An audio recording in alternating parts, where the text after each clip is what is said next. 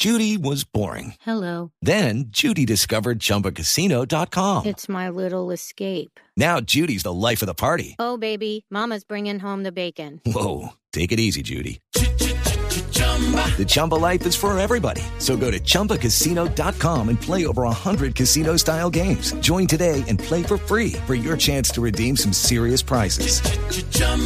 ChumbaCasino.com.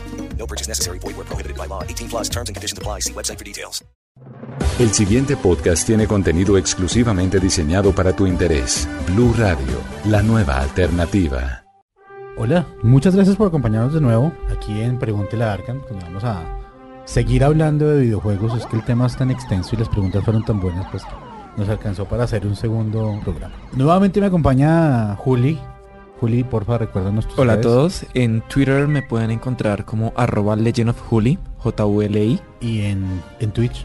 En Twitch, igual, Legend of Juli, ahí yo hago streamings eh, por las noches de varios videojuegos interesantes. Exacto. Pues para los que no conocen Twitch es precisamente una plataforma, una red social, podemos decirlo, Sí, ya Eh, se sí, está es un- convirtiendo es prácticamente una en red red social, social para videojugadores. para videojugadores. Entonces ahí es donde si usted quiere saber cómo jugar o quiere conocer gente que, que- que es videojugadora, ahí es, ahí es su lugar.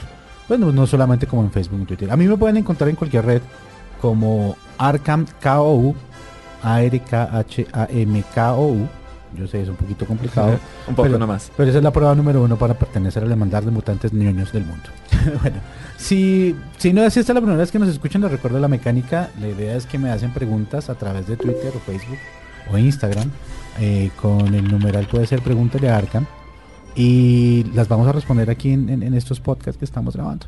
Eh, Hoy continuamos con el tema de videojuegos. Pues ya hicimos el uno anterior, bastante largo y extenso. Y eh, continuamos con una cantidad de preguntas que también nos hicieron, que estas son un poquito más concretas, pero bastante interesantes. Y entonces empecemos. Juli, Vale. la primera pregunta que nos hacen es, ¿qué opina de las exclusividades de las consolas? Yo pienso que eso no debería existir. ¿Por qué? Porque la idea es que independiente de la plataforma, eh, todos podamos disfrutar el juego. Porque, digamos, eh, Halo es exclusivo de Xbox.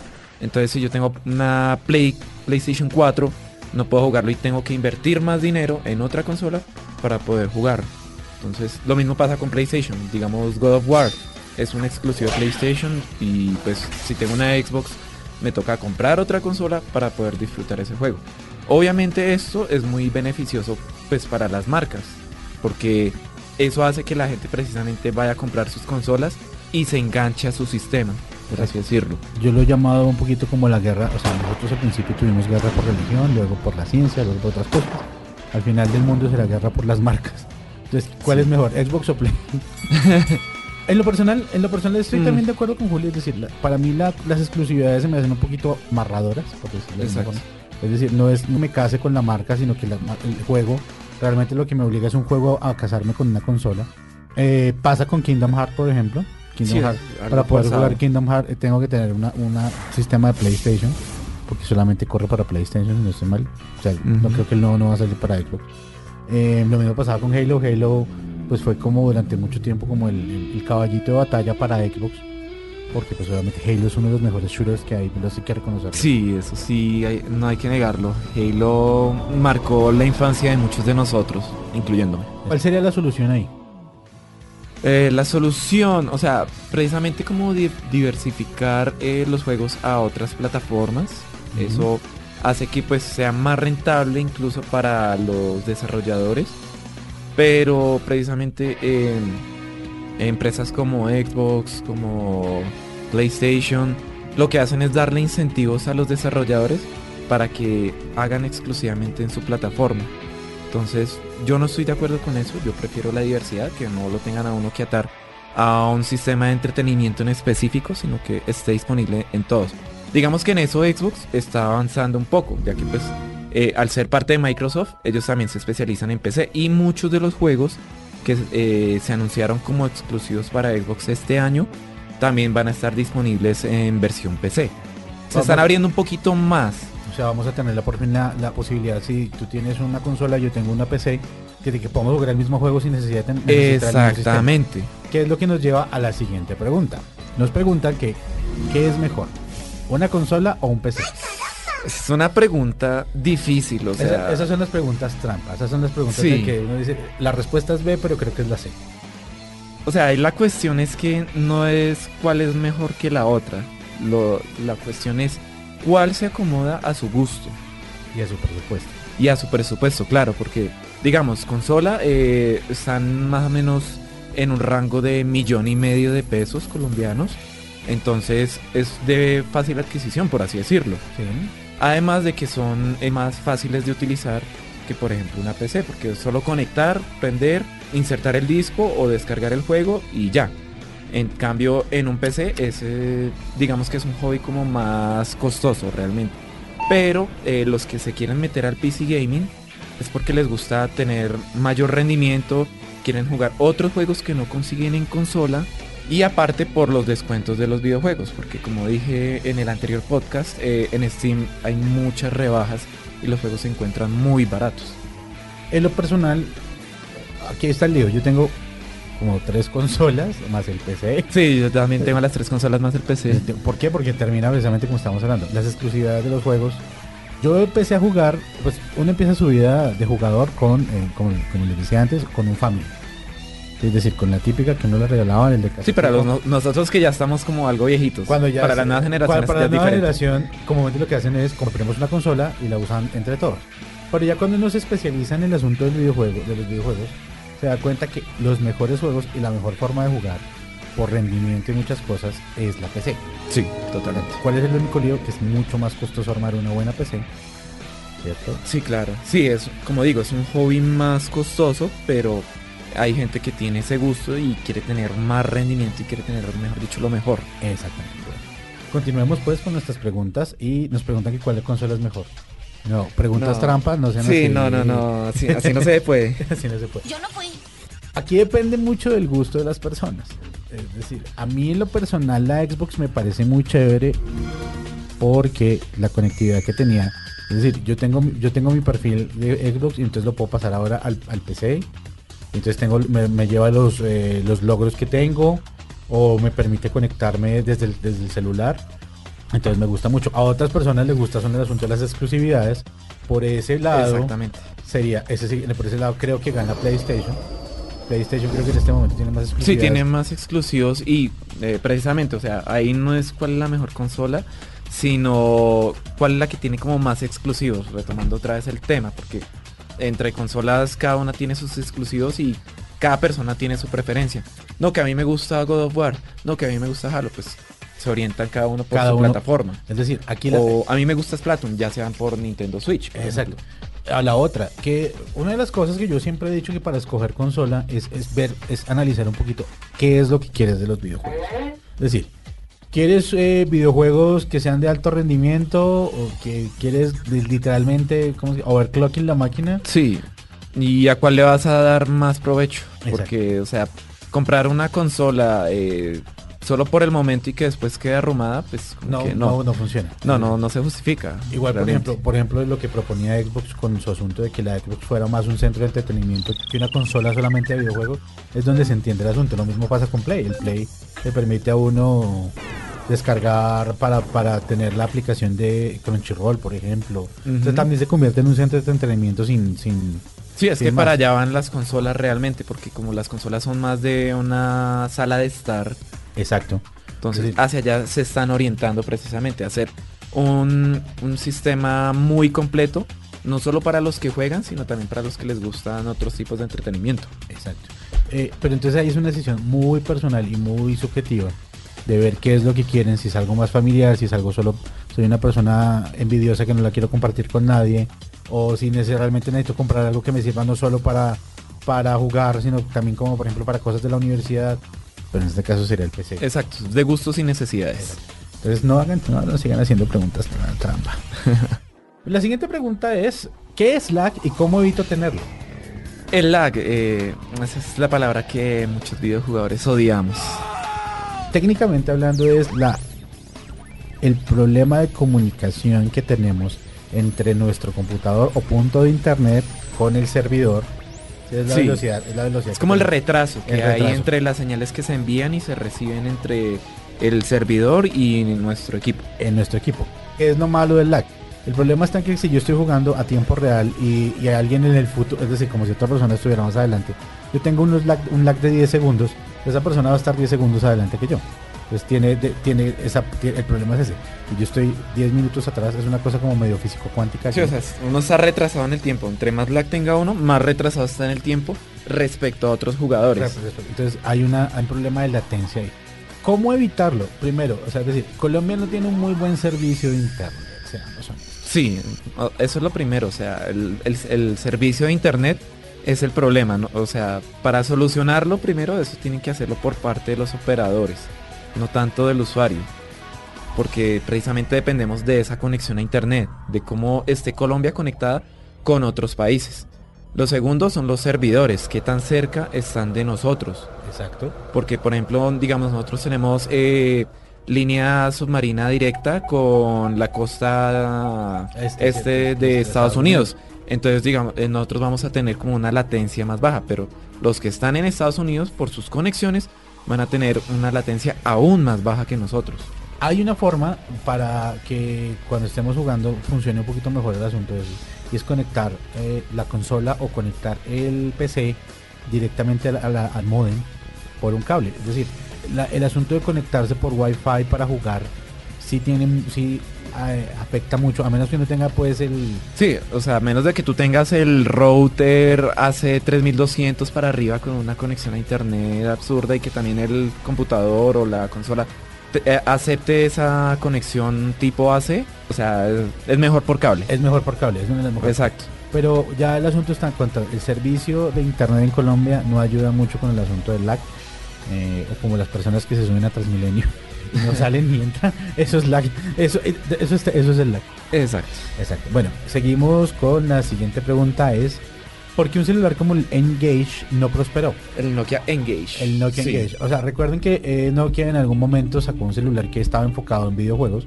De hecho, no parecía un mando. No sé, de pronto para las personas que son grandes de edad, eh, había existían unas consolitas que uno las abría que parecían como una billeterita y uno la abría y entonces la estaba la pantalla.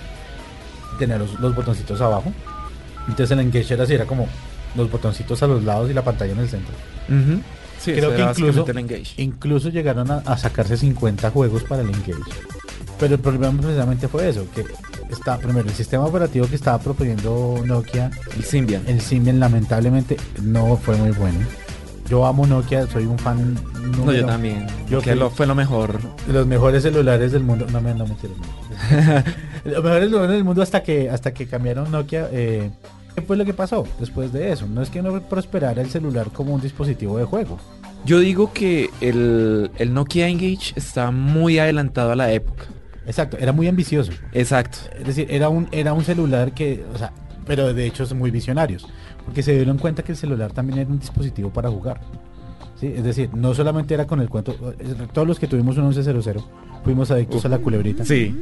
Sí, es decir, sí se dieron cuenta precisamente de eso, que el, el celular iba a ser un dispositivo de juego más, como es en la actualidad. Es decir, ahora cuántos juegos no tenemos para el celular o para la tablet. Infinidades. O cada día está saliendo uno nuevo para todos los dispositivos móviles. Exacto. Entonces, él no funcionó precisamente porque estaba muy adelantado a su época, no estaba muy adelantado a su tiempo. Y también el problema era su sistema operativo. El sistema operativo, Sí, tecnológicamente estaban atrás, entonces no podían hacer algo realmente que cautivara a las personas y los enganchara a querer comprarse un Engage y seguir con él. pues lamentablemente para los fans de Nokia como yo, pues el Engage, eh, su, su lío grande fue ese, que no prosperó tanto por su sistema operativo como por ser muy adelantado a su época. Porque al fin y al cabo, un dispositivo único para gamers, ¿sí? es decir, otro dispositivo más único para gamers ya era un poquito más complejo, siendo el celular. Entonces, Exacto, y en una época en el que el gaming todavía estaba dando sus primeros pinitos, eh, no iba a ser tan exitoso a como si fuera que se lanzara hoy en día el Engage como una versión renovada, pues tendría más acogida. Bueno, nuestra siguiente pregunta es, ¿cuál es la mejor configuración para un PC gamer? Uy, ahí sí entra el factor presupuesto en acción. Hagamos un imaginario. Acaban de dar, de- acabas de ser heredero de un jeque árabe Uy, genial. y te dice, bueno, vamos a comprar un PC para, para jugar. Bueno, ya teniendo un presupuesto muy elevado, digamos que podríamos optar por, en cuanto a tarjeta gráfica, puede ser una Nvidia GeForce GTX 1080 o 1080 Ti. En el caso de AMD podría ser las nuevas AMD RX Vega 56 o 64. En parte de procesador, para los fans de Intel, un Core i7 de séptima generación Bonitos, o eh, de AMD los nuevos Ryzen, eh, por ejemplo Ryzen 7 o los Threadripper ya para rendimiento full. Memoria RAM, yo considero que Toda. con 16 gigas pa- para la actualidad está perfectamente. Ya si uno le mete 32, 64, pues ya depende del gusto, pero no es tan necesario. Con 16 gigas basta y sobra para la mayoría de juegos que hay en la actualidad. Disco de estado sólido, ya eso es vital poner un disco de estado sólido a cualquier equipo. Por temas de rendimiento, o sea, el disco de estado sólido es muchísimo más rápido que un disco duro disco mecánico. duro mecánico. Exactamente. Y mm, por ejemplo, eh, una pantalla, yo recomiendo las pantallas de 144 Hz por la, el- la fluidez de movimiento.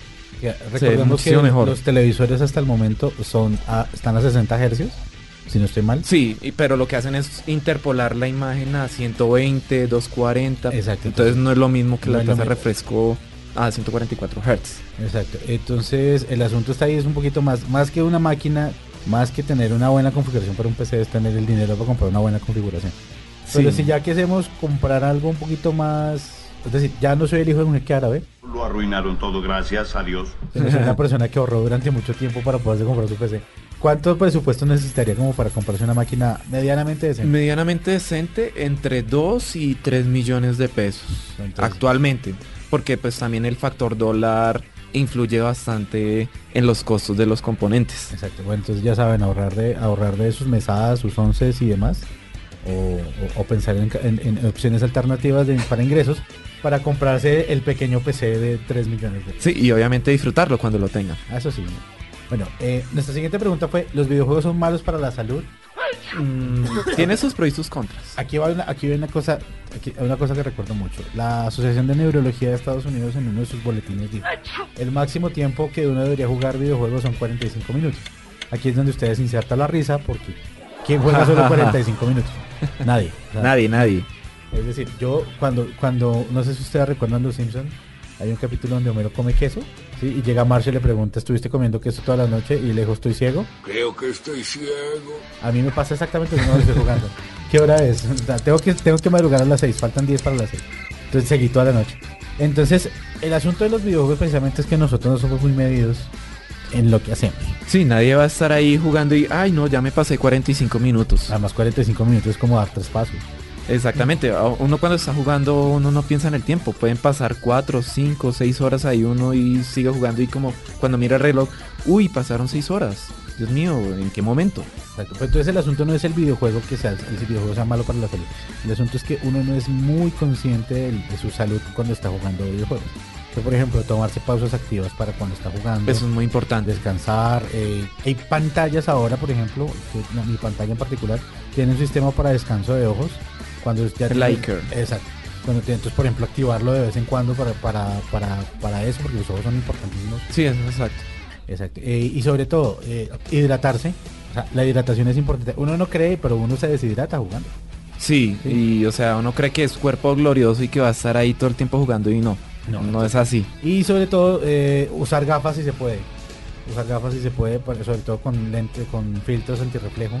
A otras cosas, las personas que son epilépticas sí tienen ciertos problemas con las emisiones. Epilépticas o daltónicas. El daltónicos tienen problemas con las emisiones de algunos videojuegos. Es un asunto de que hay bueno revisarse antes de poder. Sí, claro, muchos juegos eh, antes de comenzarlos eh, tienen como esa alerta de seguridad la que dice que si eres epiléptico, por favor, eh, ten en cuenta algunas recomendaciones que te da tu médico antes de jugar este juego y cosas así. Exacto, pero entonces hay que tratar de seguirlas al, al pie de la letra. Y pues entonces ya continuando con, lo- con la siguiente pregunta que está como conectada. ¿Cuánto es el tiempo recomendado para jugar videojuegos? Vamos a lo mismo. En teoría, como dijo la Asociación Médica, son 45 minutos. En teoría. En teoría. Obviamente traten de no esforzarse tanto. Uno entiende que uno, está- uno se envicia. Es decir, uno, uno cuando está, cuando todo son partidas en línea, Sí, perfectamente son una, dos horas, no tienen Más. hasta más. 6, 8, uno puede seguir ahí. Pero lo que decía Arcan es cierto, hay que tener pausas activas e hidratarse. E hidratarse. Eso es vital. y comer algo. Es decir, la comida es importante. Es decir, tengan comida saludable de, preferencia. Claro, y también ir al baño, ¿no? Porque muchas veces, o sea, uno se está metido en el juego que ni siquiera siente sus necesidades fisiológicas. Oye, por favor, no se van a poner pañal. Por favor, no. O vayan a jugar ahí en el baño. No, de hecho, recuerden que estar sentado mucho tiempo en el baño es ta- terrible para la salud. Sí. Listo. Pues esta siguiente pregunta es: ¿Los videojuegos son intrínsecamente contraculturales? Ok. Los juegos están asociados a, a- a cosas culturales. Es decir, eh, si tenemos un juego como de edad media, vamos a hacer una recreación histórica. Si tenemos un juego de estrategia, la idea es que es, Sí, de referencias. es de referencias. Contraculturales no, de hecho siempre están asociados a la cultura como tal. O sea, tenemos una cultura gamer. Es decir, tenemos una cultura, tenemos un movimiento gamer, tenemos una cantidad de cosas. Entonces yo realmente no creo que sean contraculturales.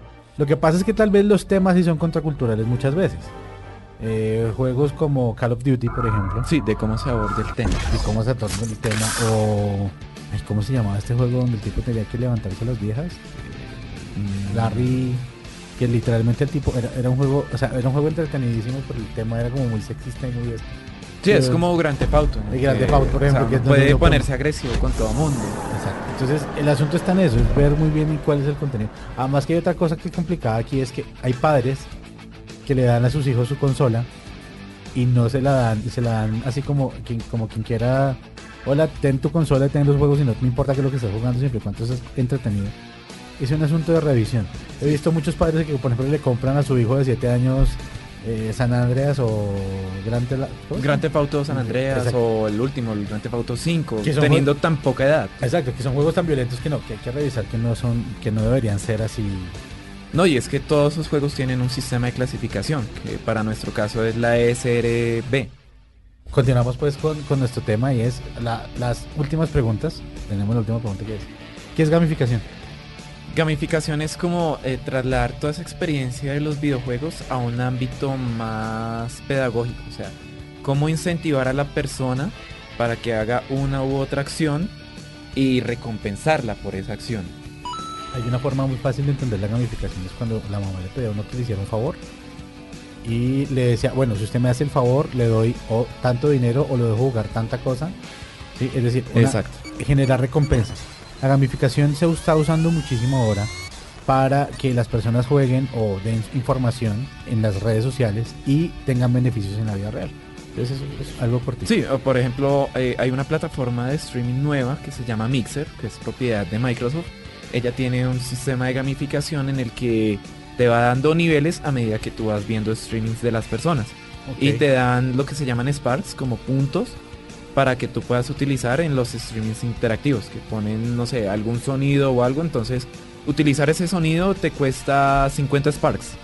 Entonces, eh, para conseguir los Sparks tienes que ver por 5 minutos un stream. Entonces, cada 5 minutos te van a dar 5 Sparks, por ejemplo. Ok, Entonces, eso es un sistema de gamificación. qué chévere. Bueno, eso fue, esta es una pregunta bastante curiosa, por eso la incluí. ¿Por qué un corta uñas es el arma más peligrosa en American's McGee Bad Day eh, LA? Aquí es una cosa un poquito sensible y, es, y ahí es donde tenemos que ver el asunto con- que a veces es contracultural en los videojuegos. Si recuerdan, en el 9 de septiembre del 2011, si no estoy mal, 2001. 2001, perdón. Del 2001 eh, ocurrió lo de las Torres Gemelas. Y a partir de ese entonces es virtualmente imposible llevar un corta uñas en, el, en un vuelo. Sobre todo en territorios Eh, norteamericanos. sobre todo en territorio norteamericano. Entonces decidieron ellos como una forma graciosa, abrimos comillas con lo de gracioso, de señalar que el corta uñas iba a ser el arma más peligrosa porque no la dejaban subir a un avión. Entonces se les ocurrió este easter egg aquí en este juego. Que de hecho casi todos los videojuegos tienen easter eggs, ¿no? Sí, Entonces, la mayoría tiene uno que otro easter egg. Entonces, Algunos muy fáciles de encontrar, otros que toman muchísimos años en encontrar. Hay juegos que 25 años después, por ejemplo, de haber sido lanzados, por alguien fin alguien encontró un easter egg. este, estos easter eggs de los videojuegos, pues, aunque este en particular es un poquito creepy y, y- y de mal gusto, pero pues hay cosas muy chéveres ahí, pero como vale la pena señalar. Y ah, cerremos ya nuestra, nuestro podcast hoy con, con esta pregunta. ¿Qué debo hacer si me quiero convertir en desarrollador de videojuegos? Ok. Ok. A ver. El asunto no es solamente, el asunto que el desarrollo de videojuegos no es solamente em, aprender sistemas. Es decir, no es solamente que te convertiste en ingeniero de sistemas, no. O ingeniero de software o ingeniero de multimedia, exacto. cualquiera de esas carreras relacionadas. Exacto. El asunto está en que es que es una, el, el desarrollo de videojuegos es una empresa multi, eh, multidisciplinaria. Pues se necesita una persona que dibuje, se necesita una persona que programe, se necesita una persona que haga render, se necesita una persona que haga música, se necesita una persona que haga mercadeo, se necesita una persona... Es decir, el asunto de los videojuegos, para trabajar en la industria de los videojuegos es, haz una carrera afín, como, como decíamos, como diseño, como, Sí, como programación, como esto, y empieza a ver cómo te metes. Pero no es una industria fácil. No, es una para industria fácil. nada. Esto, pues, al ser una industria en crecimiento, pues tiene sus limitantes en el momento. No es una industria que ya está consolidada como tal, como otras, en las que tú vas a encontrar también un trabajo fácilmente. Aquí también influye el factor talento y pasión. O sea, ahí es donde una vez eh, sea desarrollador de videojuegos, tiene que demostrarle a esas empresas esos factores para que realmente uno pueda entrar y pueda disfrutar ese mundo tan vasto y tan rico que es el de hacer videojuegos. Exacto. Pues no, ya, eso fue todo. Ya terminamos, Juli. Eso. Game over. Pues agradecerles a ustedes la compañía, recordarles las redes de Juli.